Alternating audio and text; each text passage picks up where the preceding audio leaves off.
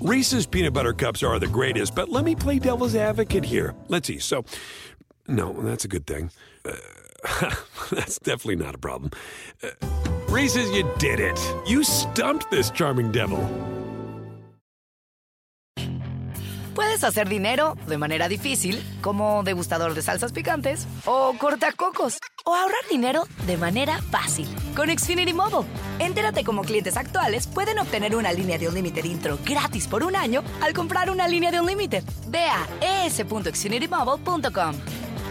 Oferta de línea o límite gratis termina el 21 de marzo. Aplican restricciones. Xfinity Mobile requiere Xfinity Internet. Velocidades reducidas tras 20 GB de uso por línea. El límite de datos puede variar.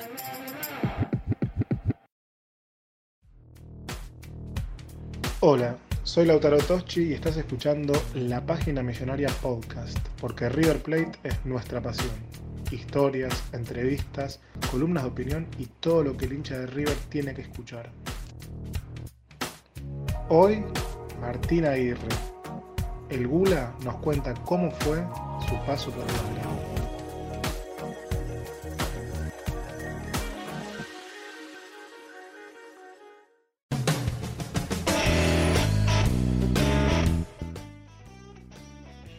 Bueno, estamos acá con Martín El Gula Aguirre para el podcast de la página millonaria. Antes que nada, para nosotros es un honor tenerte acá con nosotros. Un tipo muy querido por el hincha de River, que rindió muy bien cuando le tocó jugar y que dejó una huella. Para romper el hielo, me gustaría preguntarte de dónde viene el apodo Gula. ¿Qué tal? Buenas noches, ¿cómo están? Eh, el apodo Gula, mira, en un viaje, eh, menores infantiles con Bellavista, el club donde nací acá de Bahía Blanca, un amigo, eh, Manuel Cordi, eh, como yo jugaba en la categoría mayor, yo soy 81 y jugaba en la 80, en esa etapa crecían, ¿no es cierto? Como pegaron todos un estirón y yo quedé bajito. Entonces el personaje, no sé si algunos van a recordar, obviamente el Gula Gula de, de Video Macho, de Tinelli, que hacía ese personaje que usaba las manos como pies, y bueno, de ahí quedó el Gula, el Gula, Gula, y, y de ahí fue el, el sobrenombre que me, me, ha quedado para hasta el día de hoy. Te, aco te acompañó muchos años. Y justo sí, tocaste sí. un tema que, que, está bueno, que yo quería arrancar por ahí, porque tu carrera tiene un pico muy alto, pero arrancaste bien de abajo, bien bayense, bien del interior sí. de la provincia de Buenos Aires, estuviste Bella Vista, Santa Marina y Villa Mitre. ¿Y recién a los 26 años llegaste a primera? Sí, sí. Santa Marina no. Estuve en Villa Mitre, en Godoy Cruz, Bella Vista, Villa Mitre, Godoy Cruz, Olimpo y River. Y, y un paso por el de Pringles también. Y eh, cuando estabas ahí por, por Bellavista, por, por las categorías menores, ¿en algún momento se te cruzó por la cabeza que, que podía llegar a River? No, no, no, la verdad que no se me había cruzado nunca. Como dijiste recién, a los 25 años fue mi primer contrato profesional en, en Villamitre, que en ese año Villamitre ascendió al Nacional B, en, acá, Villamitre acá de Bahía Blanca. Así que fue mi primer contrato. Eh, pero jamás se me cruzó, obviamente, jugar en River. Sí, soñaba y, deseaba con, todo mi ser ser jugador profesional y, llegar y tratar de, vivir lo que, lo que es ser un jugador profesional. Eso sí, siempre lo soñé, lo sentí y el camino fue, fue muy raro, ¿no? Porque, como decía, a los 26 años, anteriormente con Rodrigo Palacio fuimos compañeros acá en Bellavista, eh, a Huracán de Desarrollo con 21 años. A los seis meses me vienen a, buscar a mí como para ir a, a, ser parte de ese plantel que estaba Nacional B. Y bueno, acá la dirigencia en su momento, que los dirigentes que estaban no me quisieron dejar ir, bueno, problemas económicos no se pusieron de acuerdo y ahí un poquito que me, medio que estaba enojado ¿no? con, con la parte del fútbol, así que me tomó un par de añitos volver a, a centrarme otra vez en, y enfocarme en, lo, en la carrera. ¿no? Y después llegó Godoy Cruz, que estuviste en un muy buen Godoy Cruz en, en, general, pero también vos te destacaste bastante Después tuviste un paso también por Olimpo, ahí volviste a la ciudad y llegaste a un River en una situación poco imaginable, una situación complicada. Yo te pregunto porque no deja de ser River, uno de los clubes más importantes de Sudamérica, en un mal momento. ¿Cómo fue llegar a, ese River puntual? Mira, la verdad que del ideal que uno tenía, ¿no?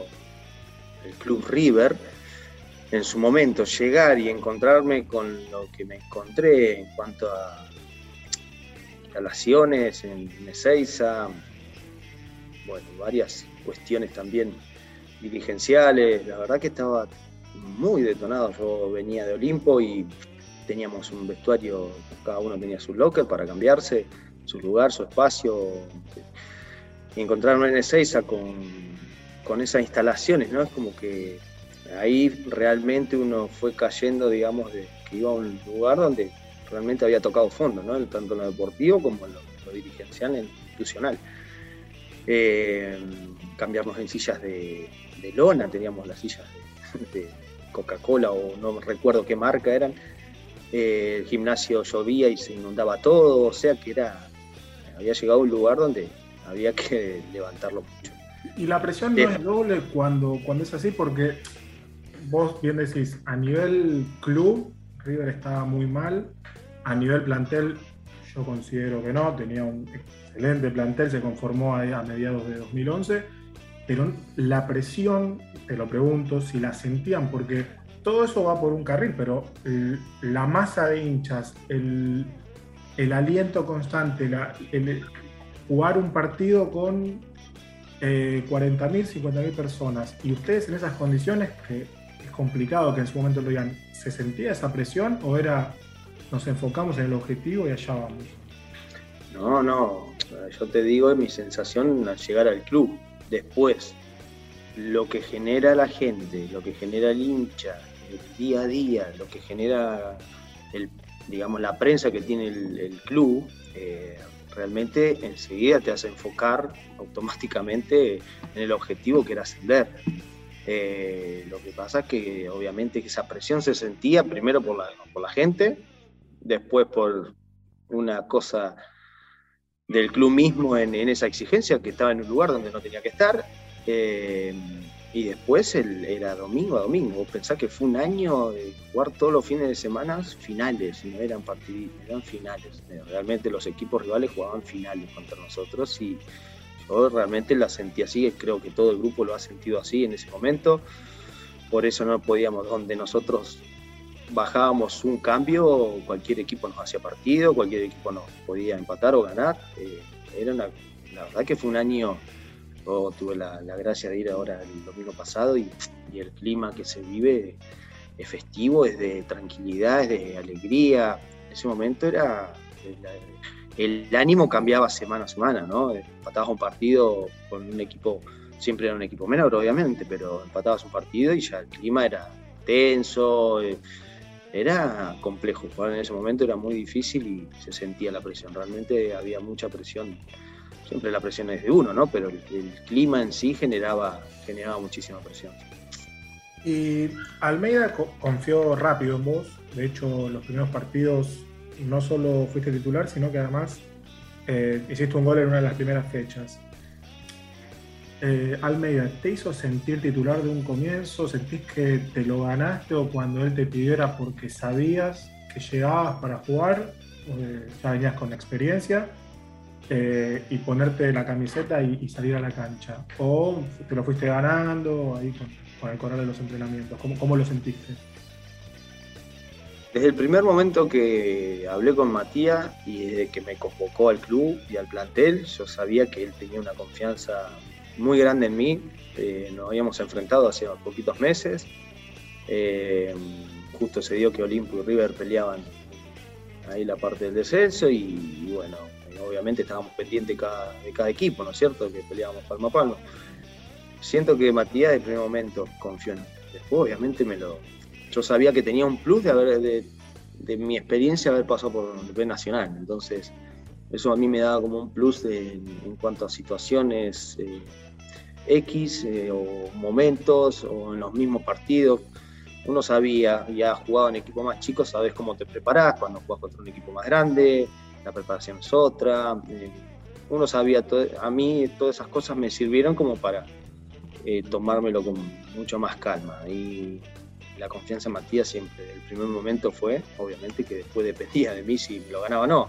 Tuve la gracia de arrancar jugando, de ganarme el puesto y, poder rendir en los primeros partidos. A andar muy bien. con Carlito Sánchez ya nos conocíamos, entonces eh, ya también era un paso importante haber jugado con él.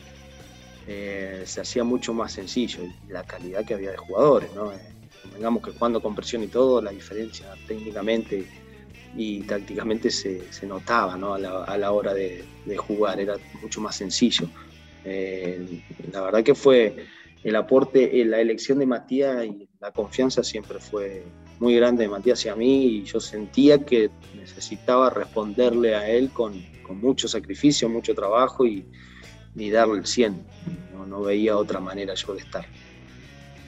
Y ahora quiero ir a algo también que se mantiene hasta el día de hoy, creo yo, pero eh, vos tuviste la particularidad por ahí que, si bien en ese momento el enfoque del hincha por ahí estaba en conseguir el objetivo, también de a poco empezó a encariñarse con determinados jugadores y vos fuiste uno de ellos.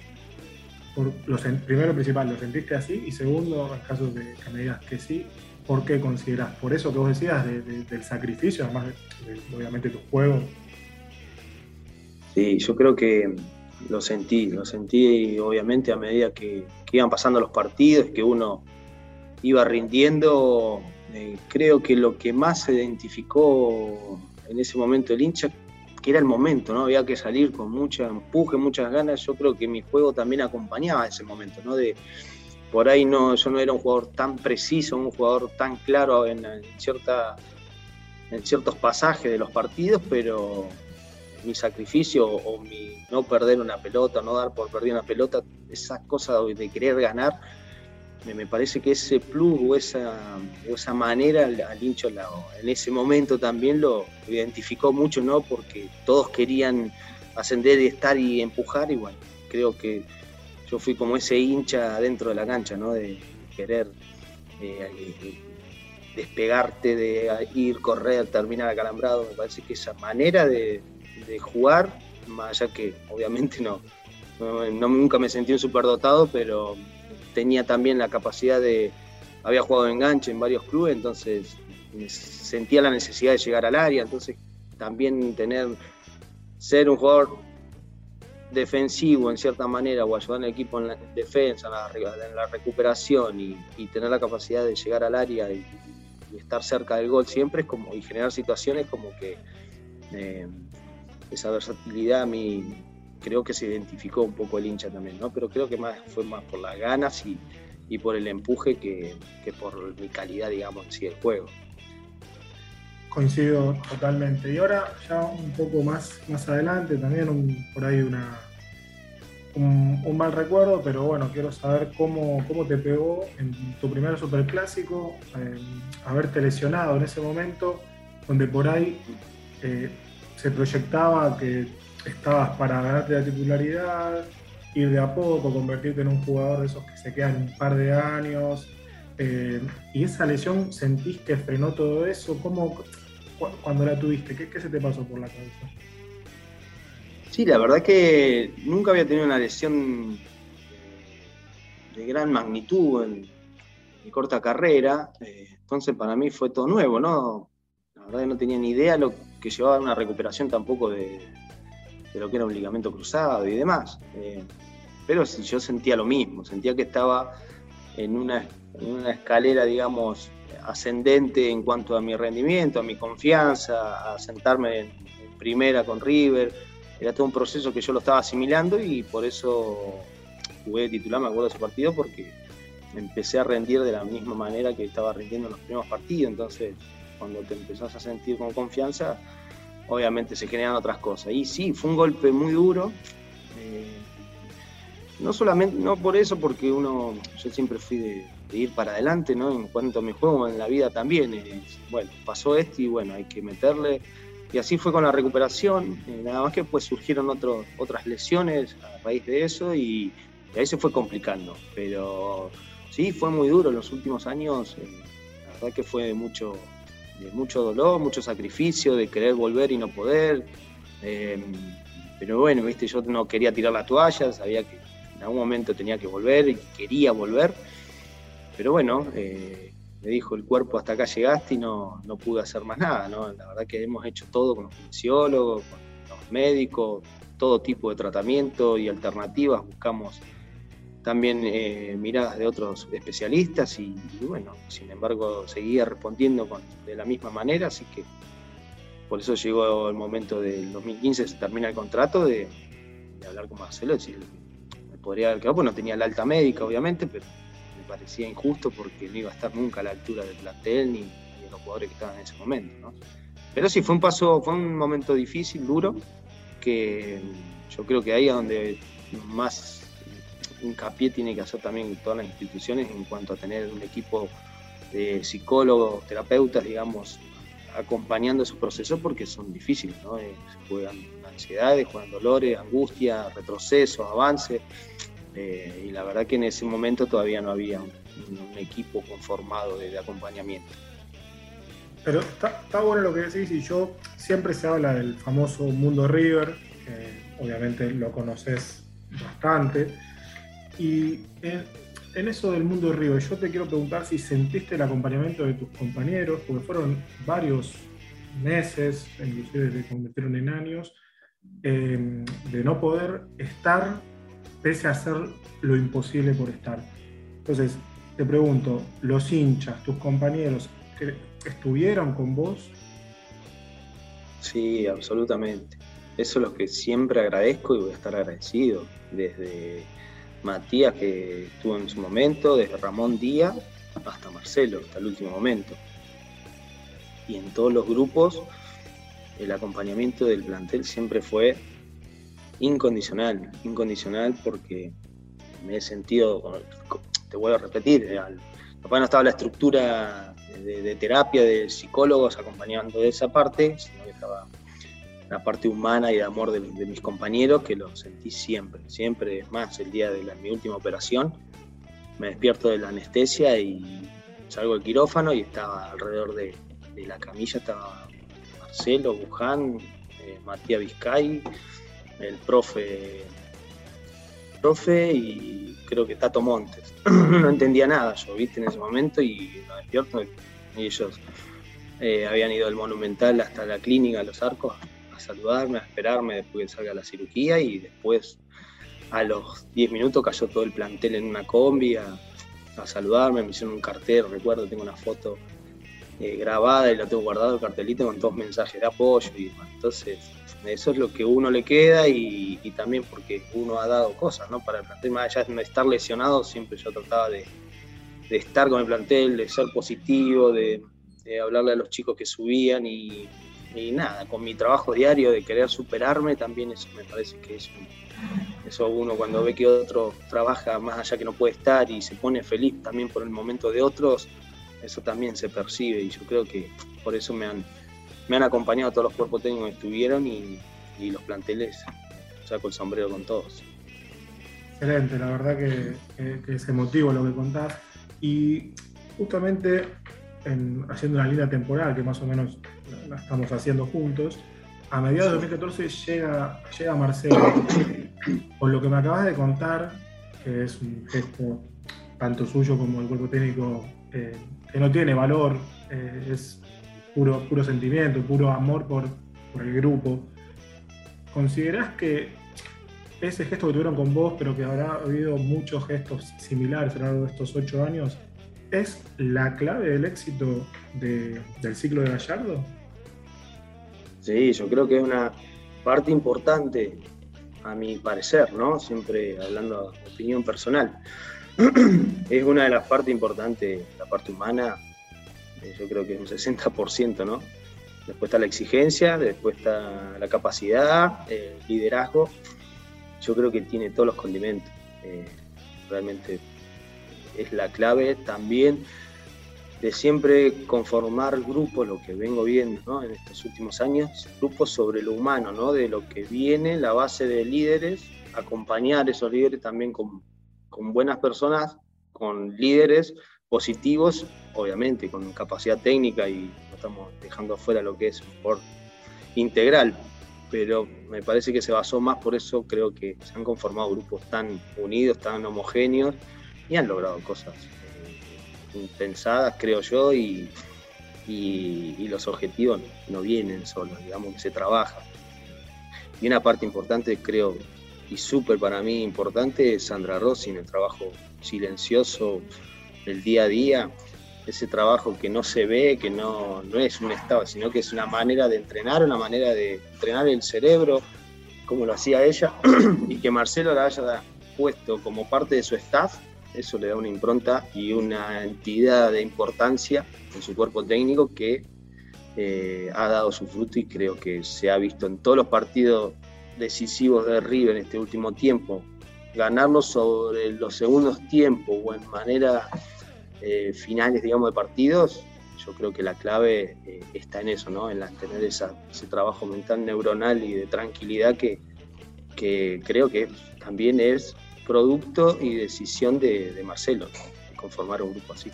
Pero sí creo que la parte humana para mí es el 60% de, de, las elecciones que ha tenido Marcelo para conformar los grupos. Y me gustaría ir también a ese último partido, año 2015, fue contra Liniers en Formosa, Argentina, ¿no? Exactamente.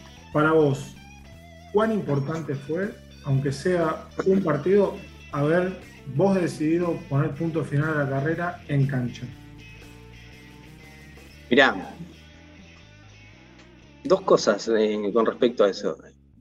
Para destacar también el, lo que es Marcelo como líder, ¿no? Y la pretemporada anterior, a, obviamente, a ese final de temporada, estábamos en. Fuimos a Uruguay, creo que fue la pretemporada en Punta del Este, y había un recital de, Sky, ¿no es cierto?, que hacía en Monte, ahí en, Punta del Este, era muy íntimo. Y había, podíamos ir muy poquitos. Y él fue a la habitación a buscarme y a decirme si yo quería ir al recital. Y digo a esto a que va la parte humana, ¿no? Porque yo, él sabía que como jugador o la parte, digamos, de su funcionamiento de equipo, yo no tenía mucho para aportar.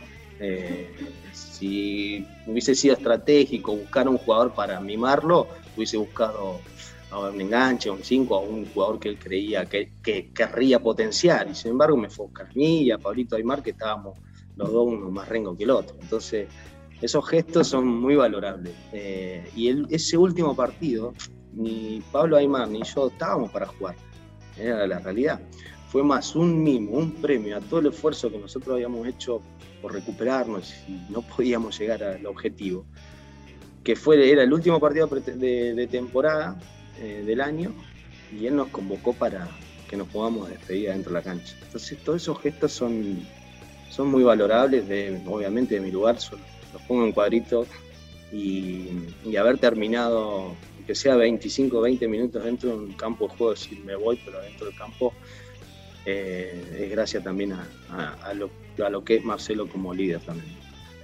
Y ahora, brevemente, si querés, contame cuál fue tu momento más especial en River. Uf, es que es tan, es tan intenso River el día a día.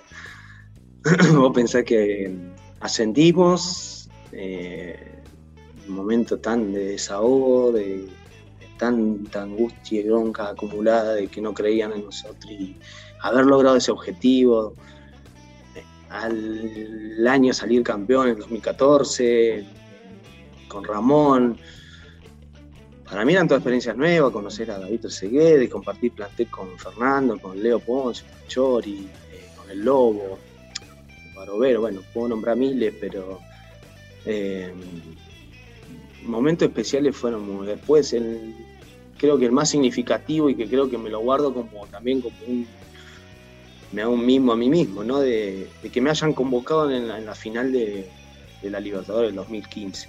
cuando yo ya no era parte del plantel. Y que me hayan invitado los propios muchachos y el cuerpo técnico a ser parte, porque decían que yo había sido parte también, eh, para mí ese fue de los momentos más, más significativos también, ¿no? tanto el, lograr el objetivo del 2012 como, como ese.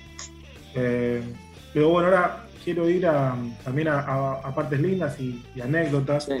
Eh, hay una foto muy linda de, todo el plantel en la playa. ¿Qué, recordás de, eso?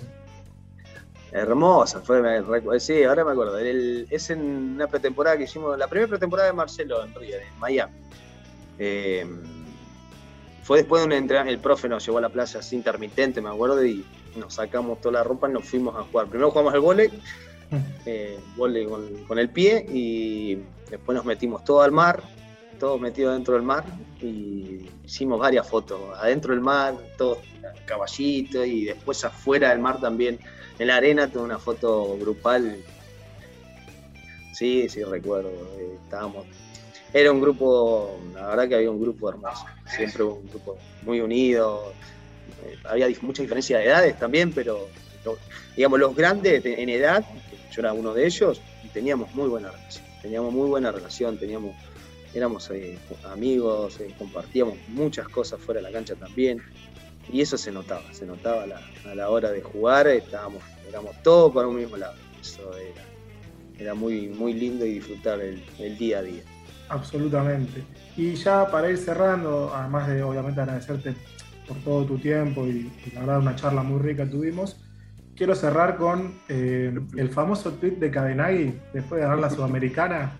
No sé si te acordás. No lo voy a leer textual porque dice algunas cosas que mejor no decir, pero más o menos me iba a dormir, que se festejaba fuerte, estaba en el vestuario y cierra con gracias Pela Aguirre. ¿Te acuerdas? ¿Por qué? ¿Sabes por qué? Sí, fue la noche, digamos, jugamos el último partido con Almirante Brown, ganamos, ascendimos, festejamos en el vestuario hasta alta hora de la noche, se fueron todos y yo era consciente de lo que habíamos logrado, eh, Fernando también, y nos quedamos los dos en el vestuario solos con Tulita, el utilero, Josecito, que en paz descanse, que era el cocinero de la pensión de River.